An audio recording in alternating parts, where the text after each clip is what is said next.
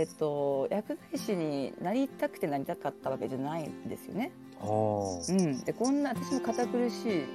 仕事何やってんだろうっていう感じの部分があったし、うんうん。結局私あの 4, あの4年生今は6年生なんですけどはい。薬科大っていうのは、うん。6年生を出てから国家資格っていうか国家試験を受ける資格がもらえるんですけども。えー、結構大変ですね。そうですねでも私の時はまあ4年生だったんですねうー4ん年生4年間卒業すればはい。国家資格っていうか薬剤師の、まあ、免許を取る資格が取れるうん。卒業す卒業すればなんですけども。だったんですが実実際私4年卒業して自分が何したいか分かんなく分かんなかったんですよ。まあ、より親がこっちに行けと言われたままに来ちゃったんで、うん。うん、それであの当時は6年生じゃなかったんですけど、うん。プラス2年自分を試してみたいって言って大学院に行ったんですけども、うん。それもまあだからお金がかかるので、お金を借りて私が借りていくっていうのを前提条件で言ったんですけど、え結局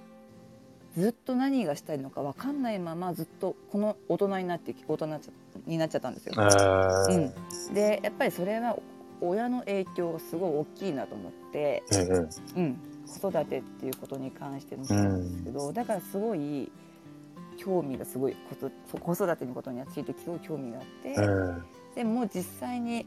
あの子供は大きいですけど高さ3さ三人でしたっけ？お子さん。3人いますね、はい高3中3小6なんですけど高三中三小。ああ。うん、ある程度子育てはしてるんですけど。あのでもやっぱりつずっと興味があるというか、うん。どういうことをね今その、まあ、ね黒瀬さんは学校の先生実際にされてるっていうはいはい。のもあのありましたしどういうふうにその子どもの教育っていうか関わってるのかなうんうんうんってすごい、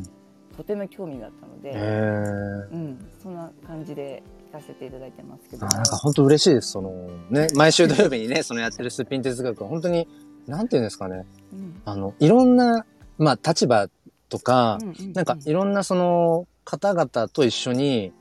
なんか子育てって、ああでもない、こうでもないとか、うん。なんか答えがあるようでない、なんかそれを、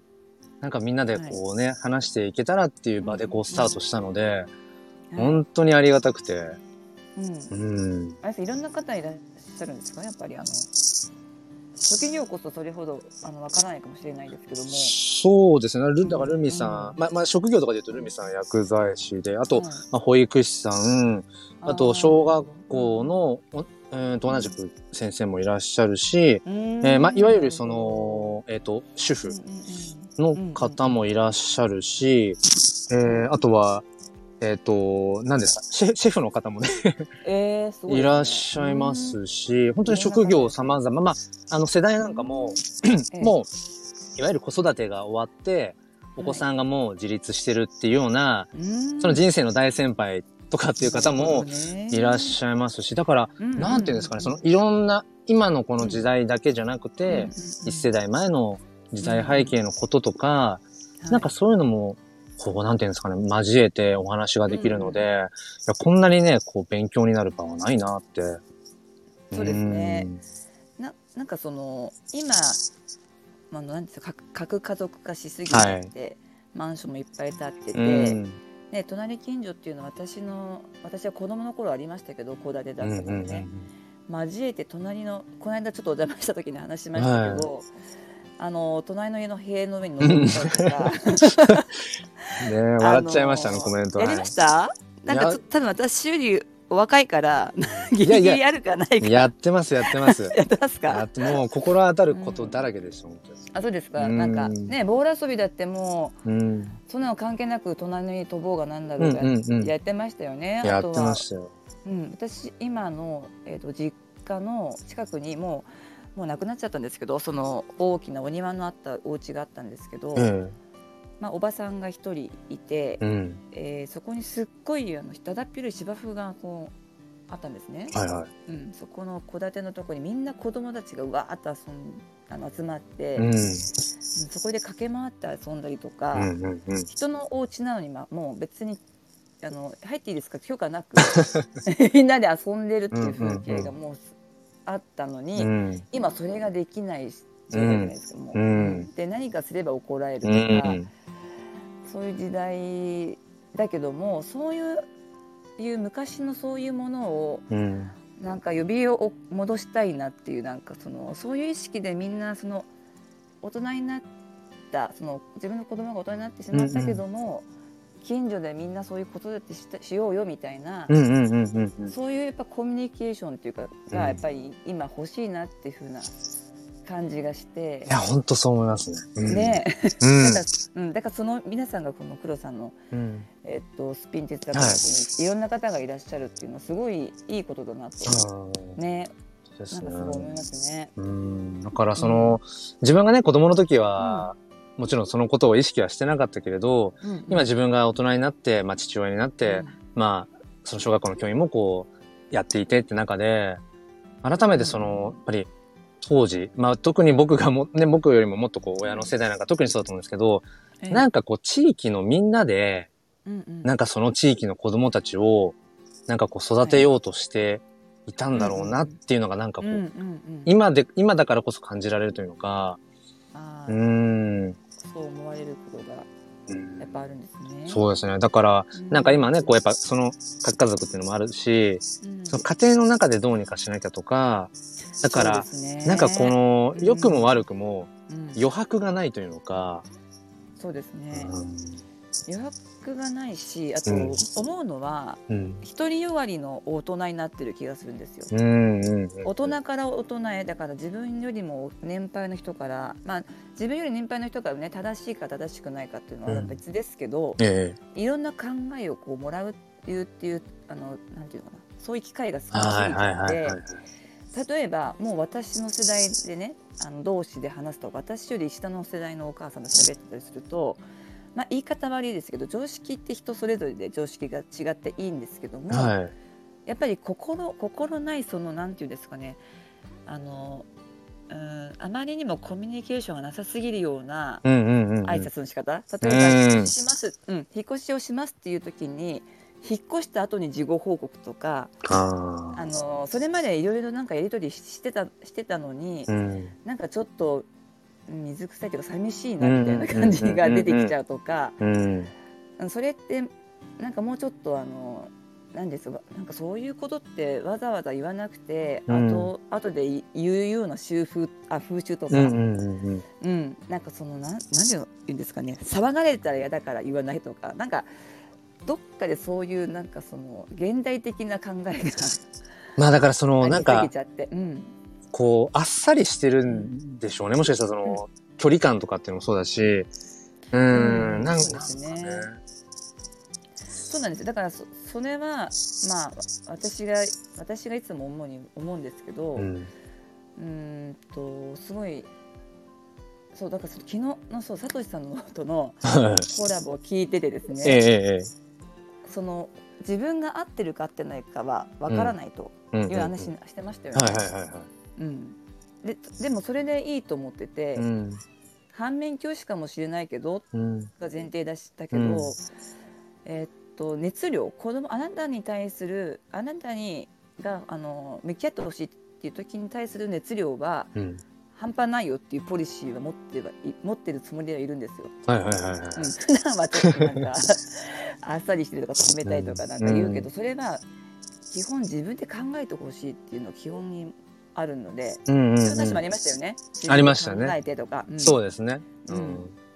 やっぱりじあの人に聞くと楽だからいいんですけど、うん。親に聞けばね。うん。でも私は親のこう言うことをこうよく聞いてた子なんで何も疑わずに。ああ。うん、でそれってああの親に言われたからあの親のせいだとかねうんうん。自分はこうなっちゃったとか自分じゃないとかって後付けで言うけどそれって自分で選択してたじゃんっていうふうに言われたらそうですよ。そうですよね。最後にねね、選択したのは確かにね、そうそう自分ってなっちゃうけど。そうそうなんですけど、うんやっぱりこの世に生まれてきて経験も知識もないし、うん。あのやっぱ、うん、たくさん転ばせてくれない、うんうん。うん、親がこれがいいと思ってであのそのレールに敷くのが一番いいと思って良かれと思ってやってくれてるのは分かるんですけど、はい。やっぱり考えることもできないし自信もつかないし、自分で選択することができなくなっちゃうというようなうん。経験をしたわけですよね。はいはいやっぱりはい。自信もつかないつかうんないですし、うんだから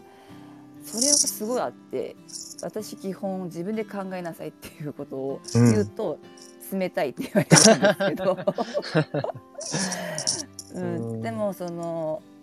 子供もいろいろいますけどそうんの本気でやりたいことがある子ってどんどん突き進んでいきますよね。そうですね。小学校とかどうなんでしょうかねやっぱり差差がありますかねやっぱり。そうですね。ただやっぱり、あの、子供たち見てると、うんうんなんていうんですかね、やっぱり、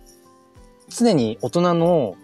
指示を待ってる。まあ、要は、要は指示待ちの子が多いなっていうのは、うんうんやっぱり毎年体感としてあーあるんですね。で、だから例えば、うんあの、まあ、授業で、ちょっと早めにはいね、この時間にやることとかが終わっちゃって、じゃあちょっとと時間、例えば5分なり10分なりあるから、なんか、あの、席で静かにできることしてていいよとか、例えばそういう時間ができたときに、はい。ね、先生何やったらいいとか、おお。ね、その、もちろんその、家と違う環境だったりもするから、まあね、はい。選択肢は家に比べたら少ない、教室の中で少ないかもしれないけど、まあ、本読んだっていいし、なんかこう、塗り絵しててもいいし、自分で絵を描いたっていいし、うんね、なんかそうやって、こう、いろいろあると思うんですけど、はい。そもそも何したらいいっていう。だから、あ自由に対、ね。その、うん。自由にどうぞっていう風な、うんふうに投げられると、どう、どうしていいのかわからないとか、選択肢を自分の中にないっていうのか、うんうんうん、だからそういう機会が、もしかしたら、まあ少なかったりするのかなって。うんそうかもしれないですね。うんだ私、ねはいはいはい。そうそうそうそう。だから、そう。だから自分でね、その、なんかう、ん選択して、そのまず選択する機会がまずあって、で、選択して、あ、こっちがいいって例えば決めた時にそれを、その親や大人が、あ、いいじゃん、そっちにしたんだねって、それを認めてくれてっていう、なんかその経験値っていうのか、やっぱりそれが大事なんだろうなと思って。そうですね。うんだから今の若いお母さんたちとか親御さんたち、お父さんもえどんな風に思って接してるのかなって。すごく思うところがあって、はいはいあの子育てに関してあなんかそれいいねっていう風に感じる方ももちろんいるんですけど、なんかえなんかその懇談会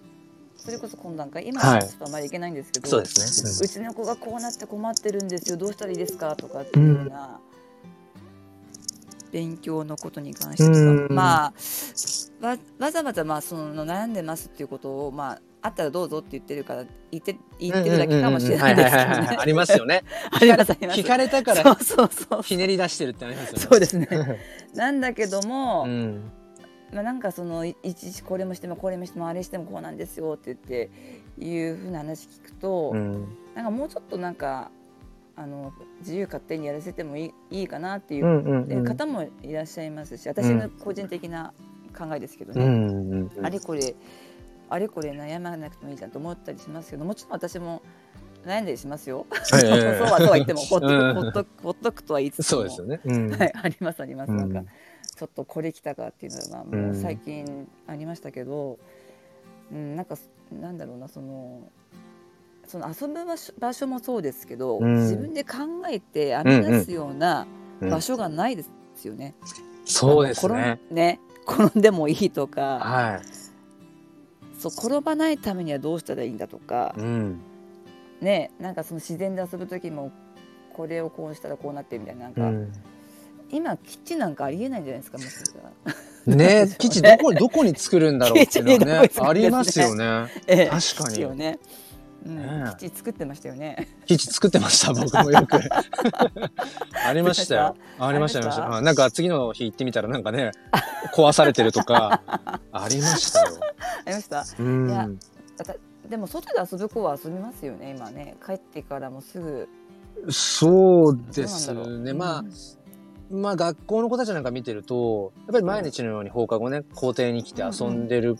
子もいれば、やっぱりお家の方に話を聞くと、うん。やっぱり家でゲームをやってるっていう子もいるし、まあ様々かなっていうね、。気はしますけど、うん、でも、やっぱりなんかこう、全体的にうん子供たちが、なんていうんですかね、こう自然と触れ合う機会というのか、から自分の体を使うというか、はい。そういう遊ぶ時間とか機会ってものがなんかやっぱ減ってるのかなっていうのは感じますね。工程もまともに使えないなっていう時がなんかその他のサッカうんうんうん。ールが入ったりとかあったりしうんて、うん。これじゃあまあ遊べないだろうなっていうのとか、公園なんかでも、うんまあ、場所によるんでしょうけど、なんかあの、はい。遊具がね、全然、うん。ななんだろうな、使えない状態にこう、は、なんか取り外されちゃってたりだとかっていうのもあるし、ねえ、うん。あるし。だから、そう、子供たちが、これまあちょっと比喩ですけど、はい。うん、なんか、いい意味でこう、転んで、はい。痛い思いして、その、あ、転ぶと痛いんだなとか、じゃあ転ばないようにはこうしたらっていう自分で学ぶ機会というか気づく機会っていうのが、うんうん。やっぱり大人が、親が、うん、意識するというか、うん。うん、ね。じゃないとうん。難しいんだろうなって、昔ほど。昔は自然とできていたような子供の学びが、意識しないとダメなのかもって。わざと転ばせないと いけないと思うんですようんね。うん。でなんかちょっとやっぱり今物がありありありすぎちゃってゲームもいや、それですね。うん。ね。すぐ手に入るし、まあ、私もあ与えちゃいますけど。いや、耳が痛いです。与えちゃうんですけど。うん。でもわあのそれも別にあの見方によっては別に悪いわけでもないはいはいはい。ですし、うん。ね、その例えばゲームも最先端のその技術が詰まったもうのだから、んうんうん。そういう見方をすれば全うん。然そこから学ぶものもある、うん。ありますし、うん、そう思います。うん。ね、極端に言えばそのなんでしょう e スポーツって言ってね、はいはいはい。賞金稼ぐ人だっているわけですから、うん。それはそのそこの頂点になってなんか長けたものを持ってるっていうんうもので、まあ、うん。うんねそのその人の努力じゃないですけど、うん。いいものを持ってるって見方もあるかもしれないしうんうん。ね、あとなんかプログラムを作るとかね、うん。そういうあのばそういうものに行けばそれはそれでいいと思うんですけど。そうですよね。うん。うん。でもまあでもでもなんかそのかん考える力っていうのは、うん。そのアナログ的なものからも得た結果そうなったみたいな。うんうん。いくらパソコンの世界だったとも、気もするしあとまああと情緒的な問題もあるかなと思って。うんうんですよね。だからやっぱり、ね、これだけもう、そのうちのね、4歳半の娘なんかもそうですけど、あの、例えばこうスマホでね、こう、はい。スワイプとかタップとか、感覚的にできちゃうし、おー。あの、もちろんその、なんだこう、こう常に使ってるわけじゃないんですけど、なんだろうな、簡単にそういうのすごい覚えちゃうし、うん、だから、本当に吸収率ね、そうって本当高いなって思いますし、でも、うん。そうやって、本当にちっちゃい時からスマホがあるのが当たり前、インターネットがあるのが当たり前っていう、うん。やっぱり今のこの世代の子供たちだから、なんか、ちょっと調べたらすぐ出てくるじゃないですか、もう、インターネットで。出てきますうん、なんだけど、だから、なんか知った気になっちゃうとか、行った、気になっちゃう。体験した気になっちゃうっていうのはあるんだけど、やっぱり実体験が結局やっぱり大事だよなって。実体験大事ですね。うん。大事大事なのと、うん。大事なんですけどなんかねこれからのなんかそうそういう意味でこれからのあのなんかその日本じゃないですけど、うん。どうなっちゃうのかなっていうなんかうん。心配心配っていうか不安っていうか本当ですね。なんか、ね、よく予測困難なとか、そね、時代とかってね、よく言われますけど、本当に、うね、んすごい勢いでね、いろんなこう価値観のね、転換とかうん行われてるので。そうなんで、までなんかあの職業柄の話しちゃうんですけど、はいはいはいあの薬局で、うん。えーあまりねあまり大きな声で言えないと思うんですけども、ええーっとそのやっぱり精神的なこのや病というか、え。うん。不安を持ってる方もいらっしゃるで、ね、薬を飲む方もいらっしゃいますけども、うんと日本日本人ってやっぱりそういう気質らしいんですよ。あのなんかいろいろあのそん忖度というか、うんうんうんうん。人の心もをあの読もうとする、はいはいに種族とうんうん。で島国だったからそれが昔からそういう、まあ、遺伝子的なものが。染みついてるんですよねだから、はいはい。大陸つながりだったらあのそういういろんな人種が混じり合って、はい。そういうこともあのないけども他の国に比べたらそういう不安になりがちな人種だってそこなんですけどそこそこでなんていうのかなあの今その日本日本人の右習い精神がうん。別に悪くはないと。みんなで一緒にこう頑張ってやろうっていう,、うんなんだけどもえの個人の意見が言え言えないとうか、ん。あのなん なんでしょうかね。その自分で考えてやる機会がなないとか、うん。なんかなかなかそのなんかその今の若い子もそうなんですけど、え親がこう言い過ぎちゃってえうん。自分がなくなっちゃってるみたいな子がやっぱりいたりするんですよね。うんうんうんあの映画の来る方の中に、うん。ううんん、なんかそれを見るとうん。親親も親なんですけどやっぱ親も若いからうん。誰かから教わることもなく、はいはいはい。自分なりの考えで大人になって、うんうん。うん、その考えが本当に私はもう一人のあの一人っていうまあ子供の親だし大人なんだから、うん。このやり方でいいんだみたいなうん。考え方でいくとちょっともう危危ないというか、うんうんうん。なーって感じがするのとうん。やっぱりあのいくら学校に通ってても親の影響って環境ってすごい大きいことないですか？いや、本当あのー先日、翼さんと、翼さんっていうか、あの、なんあの、うん5人お子さんがいらっしゃるあはいはいはい。方とね、お話しして、まさにその話をしたんですけど、やっぱりそのね、こう、職業柄学校教育に携わってるんだけど、やっぱり、なんかこう、家庭教育ありきというか、うん。家庭教育って言っちゃうとちょっと硬いですけど、要ははい。家庭の環境がやっぱり、なんかやっぱ土台にやっぱあって、うん、それありきの学校でのね、そうだと思います。ものだなって。うん。そうだと思います。だからその各家庭の意識というか親の意識までもやっぱり学校がこう関わっていかないとうん子どもたちがいね、うん一生懸命先生が黒田みたいな先生がこうやっても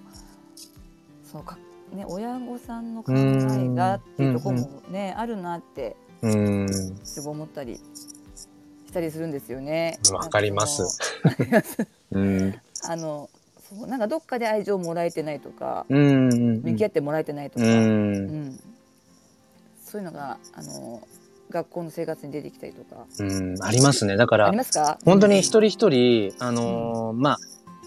いいい意味でも悪い意味でも、うんその家庭を背負って学校に来てるので、うんうん。だから、月曜日なんかと、特に、月曜日の朝が一番はい、家庭色が強いですね。土日の土日の、わかるんです。なんか、い。いや、なんかね、感覚的なもんなんですけど、えだから、あの、なんなんていうの、あ、土日ね、こう、ちょっと家で何かあったのかなとか、え、あーはいあ、なんかすごいこう、充実した土日を過ごしたのかなとか、うんうんうん習い事で疲れてるのかなとか、うんうん。なんかやっぱりそれぞれがそれぞれの、なんか、ちょっとかっこよく言うとなんか物語を背負ってやっぱ毎日来るから、だからそれをなんその学校のね、教室っていう、なんか一つの場所で、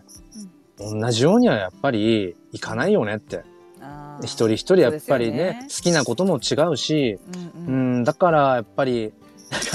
ね、公教育の現場にいつつこれを言うのもあれなんですけど、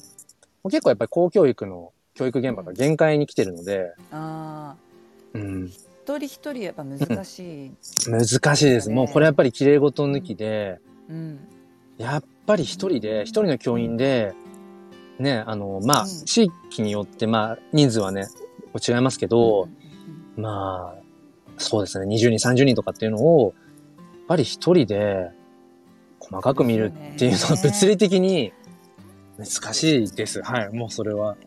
うん、そう、そうでありたいってね、あの、日々思いますし、どうしたらいかにこう、一人一人を、だ一対一でも見つつ、でも、ある程度その集団として、とか見つつ、どうしたらいいかって本当に日々、うん、問い続けてるんですけど、そうそうそう。う。うん。ん黒さんはそもそもそうん。の先生になろうと思ったのは、あ、どうしてなんですか、あのですね、あのーえもともとは、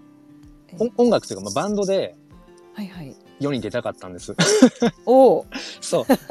そういう話をされてましたよね。そうですね。うんで、えっ、と、まあもともと僕のその両親、えっ、と、あとは祖父母も、はい。の代からずっと教員の家系なんです。おー。だから、はい。絶対教師にだけはなんないぞっていう、もうここで変えてやるんだみたいな。で、なんか、ちょっと血筋を変えてやるぐらいの感じでロックに行って、ガンガンやってたんですけど、えまあ、まあ血は争えないっていうわけじゃないんですが、ええ。なんか、き結構小さい時から、うん、なんかいろんなことが好きだったんですよ。その体を動かすのもそうだし、なんか絵を描いたり、物を作ったりも好きだったし、まあ、いわゆるその、勉強っていうか、なんかこう、本を読むとかね、あのーうん、なんかこう、学んでいくっていうことがやっぱ好きだったんです。なんかいろいろ好きで、で、まあ、そのバンドで、ね、こうちょっと世に出たいっていうのを、まあ、思春期の頃から思ってたんですけど、どっかで、やっぱり、真面目なんでしょうね。なんか、その、ちょっと博打すぎるな、その人生っていうのが、どこかであって、思って。で、その時に、いや、待てよ。なんか教師にだけはなんないぞって思ってたけど、小学校の先生ってよく考えたら、全部教えるなと思って、うんうん要はその後社会に出ていく上での、いろいろ派生していく、その元の部分を広く浅く触れるなと思った時に、うんおーあなんかあれもこれも好きっていう自分はもしかしたら合ってるかもしれないと思って、うん、だからなんかその大層な、ね、例えば未来の、ね、子供たちの未来のためにとか、より良い教育をとか、そんな全然ね、あの大それたものとかじゃなくて、ただじ、なんか自分が、なんか自分で、うはい。ん、あるためにというか、うん。うん、その、それで選んだっていうところありますね、小学校の時で、まあ、バンドのちょっと夢は、ちょっとね、自分の中で、まあ、ある時に終えたんですけど、はい。終わらして、終わらしました？終わらしました。終わらせました。あら？そうそうそう。うん。まあ、未だにあの、音楽はね、好きで、えでも結局学校でなんだろうな、子供たち屋上に連れてって、えはい。あの、アコースティックギターでこう一緒に歌ったりとかできるし、ななんかその形は違うけど、なんていうんですかね、自分の好きなことっていうのは今実現し続けられてるので、そうそう、だから、まあやっぱり、転職なのかなっていうのは、なんか、ね、ちょっと、うん、え、思ってはね。はいはい。それで教育というか、まあ、そういう関わり方にうん、関してもまあ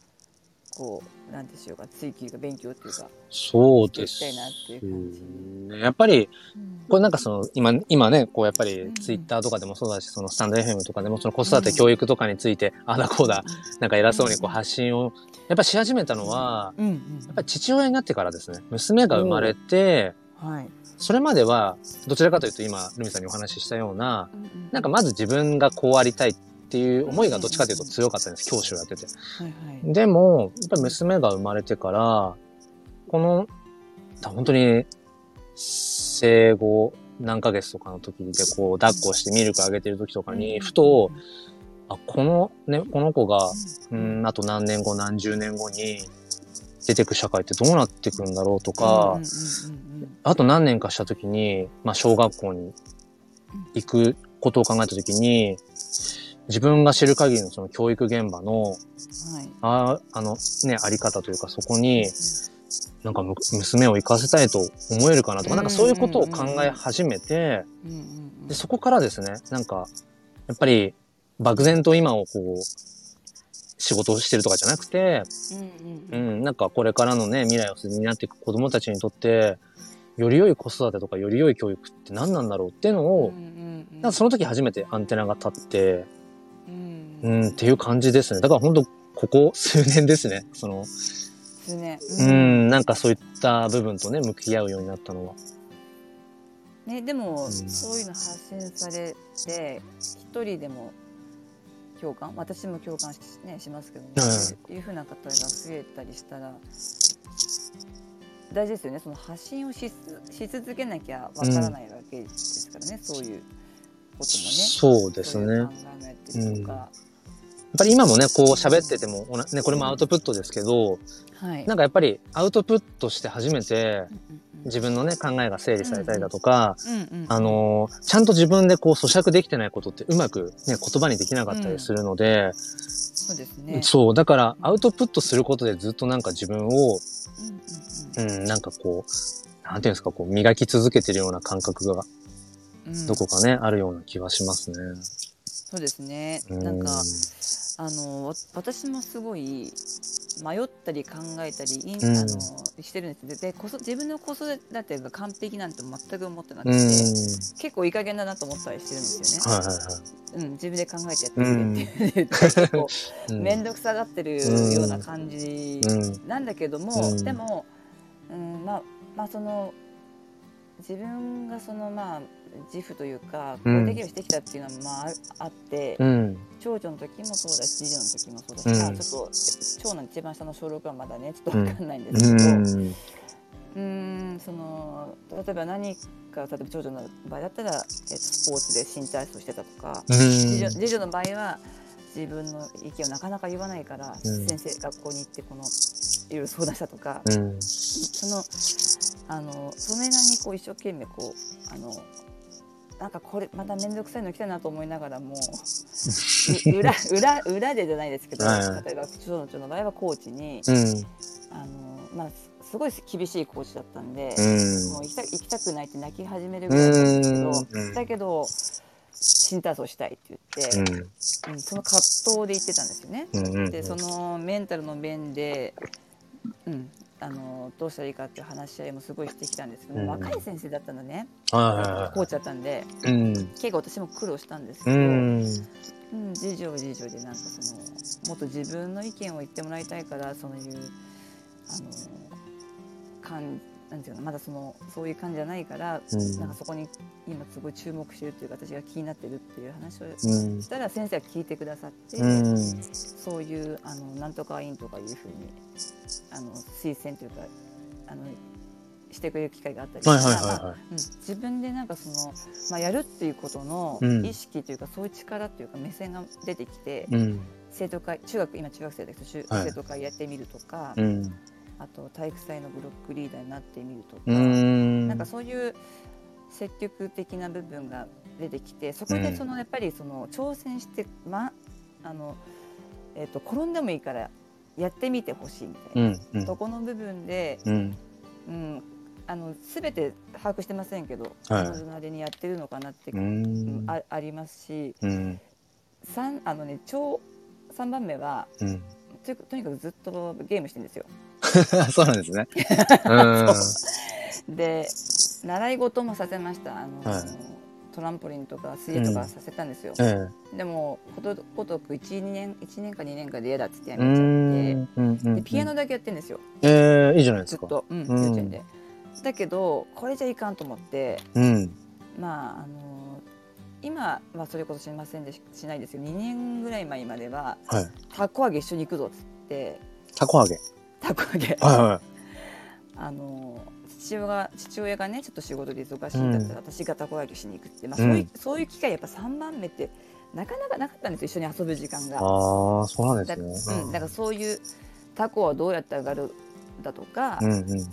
そういう、まあ、自分が昔経験したことを経あの経験させたりたりとか、うん。それそんなことしかしてないんですけど、うんうんうんそんなことしかできないんだけど、うん。うん、だから合ってる自分があの全て完璧にねそのこののために考えてなんかしてるって話じゃないんですよ毎日毎日。だけど、うんうん要所要所で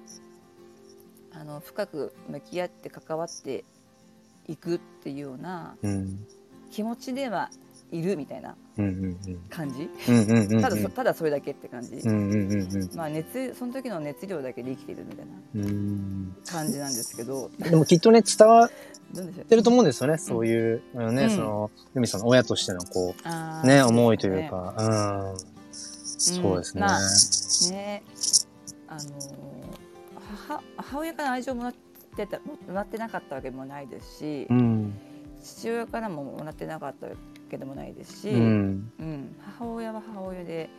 ね、あの美味しい手料理とか作ってもらったし父親は自分でその勉強してなんかこうあの考えていくって学んだし、うん。だけどこれがいいっていうふうにレールが敷かれたことだった 確かに。あってうんそこからのずっともう葛藤の毎日、うん。うん。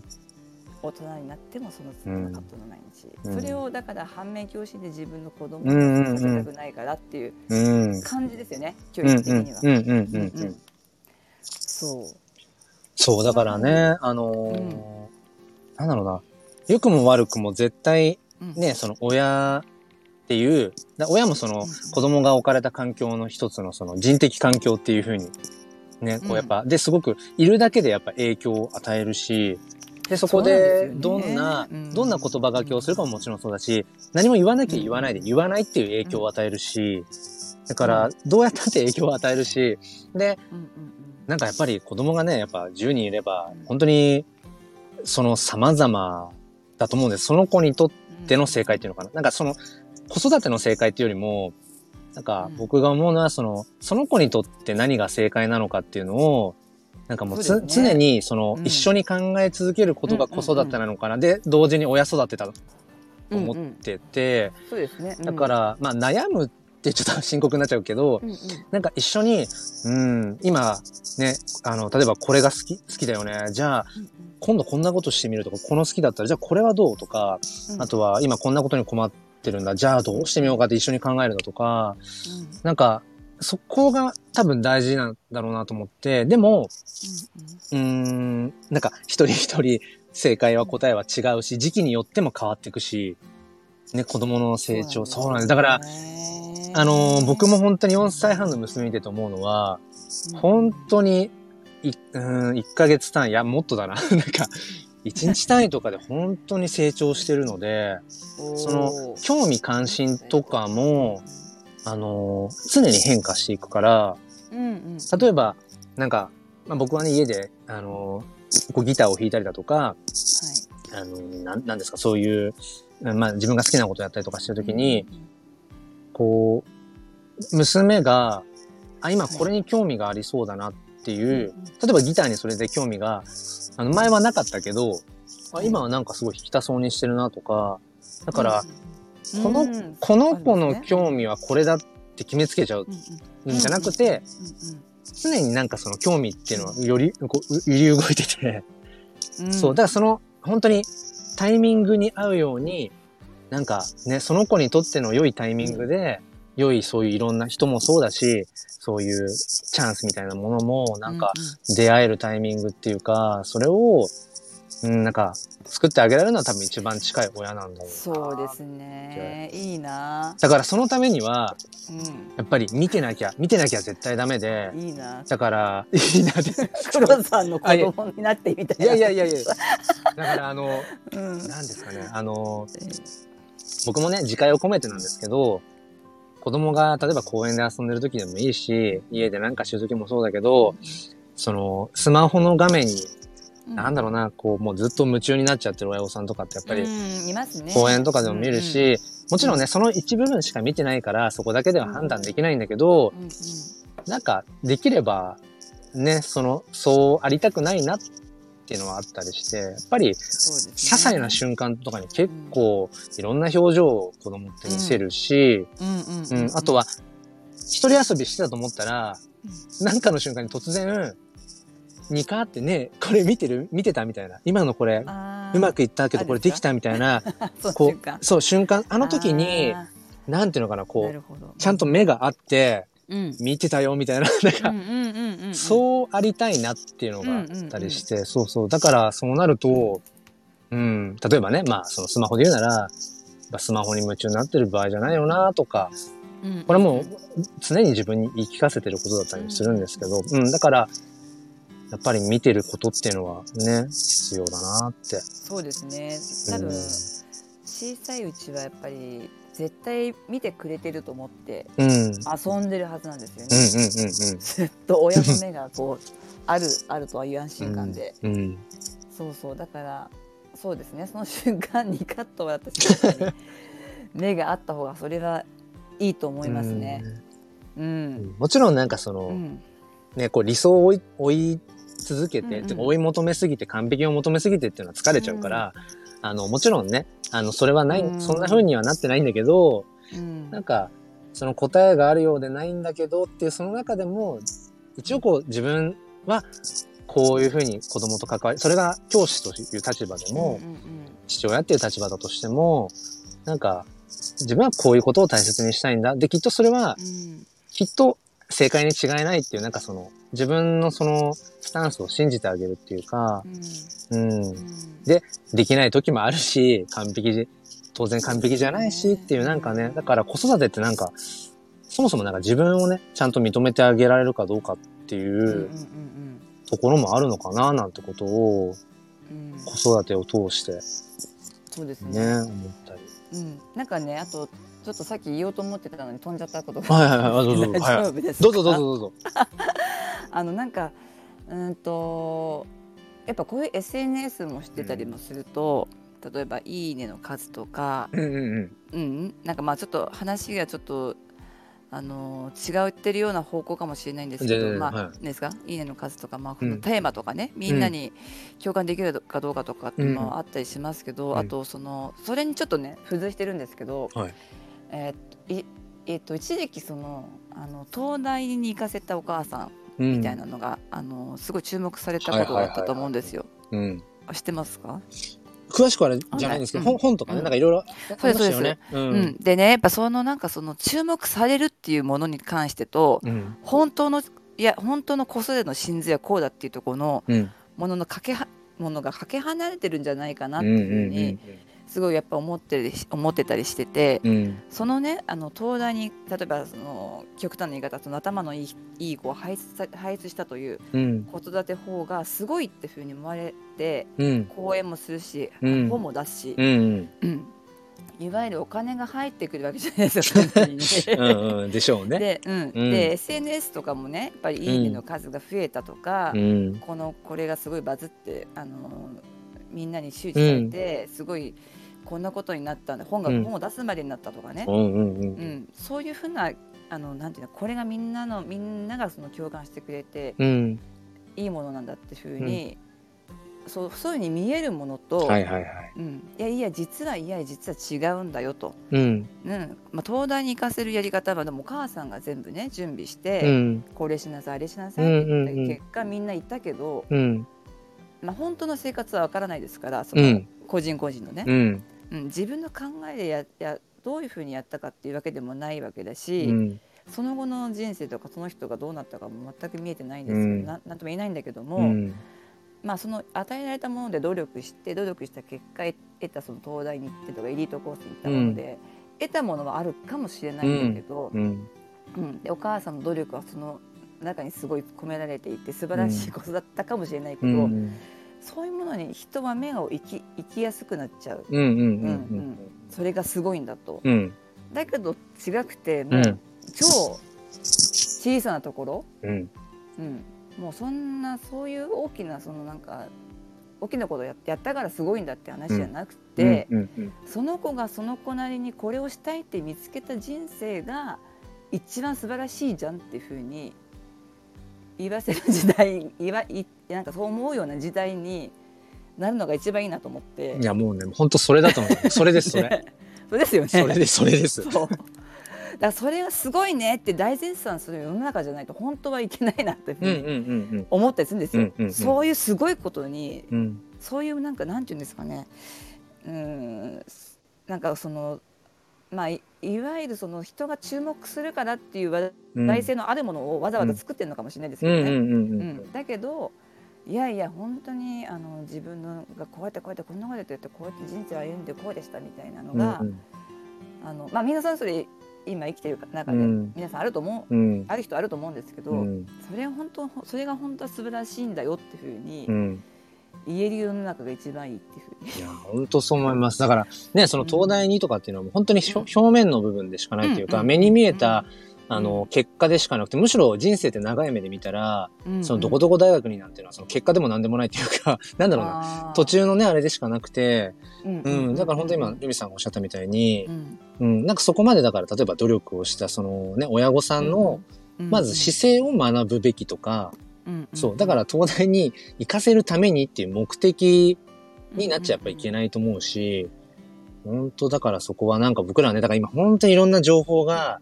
見たくなくても飛び込んでくるから。そうなんですよね。だうん、なんかすごい葛藤、葛藤を生ませるような世の中じゃないですか？うん、やっぱり。いや、本当そう思いますね。だからね、うん、よくね、この話聞きますけど、うんうん、あのね、インスタとかでね、その、本当にキラキラしたママさんがキラキラしたね、こう理想に見えるような子育てをしてとかっていうのも、あれも本当にそのキラキラに見えるようなところを切り取ってるだけだし、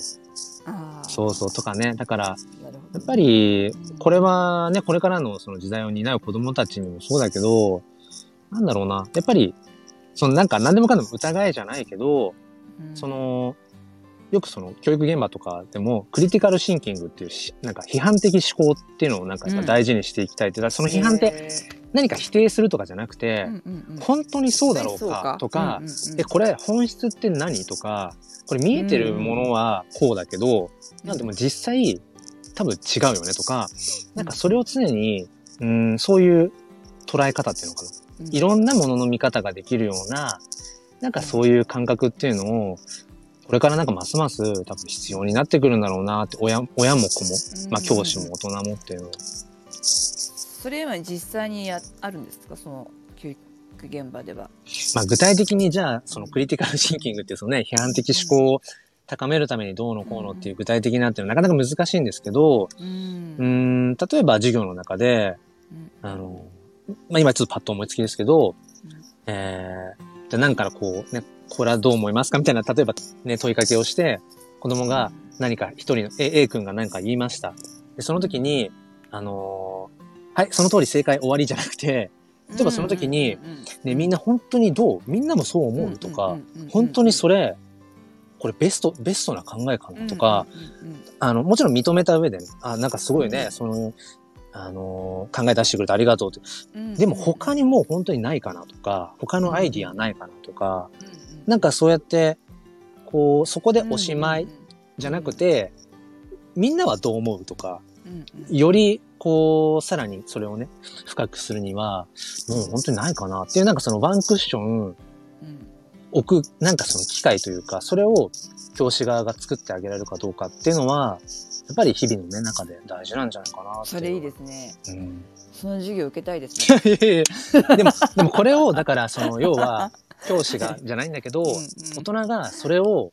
意識してるかどうかなんですよね、きっとね。そうですね、うん。だからその相手の意見も認めるけど、いろんな意見があるよってうんうんいう話で、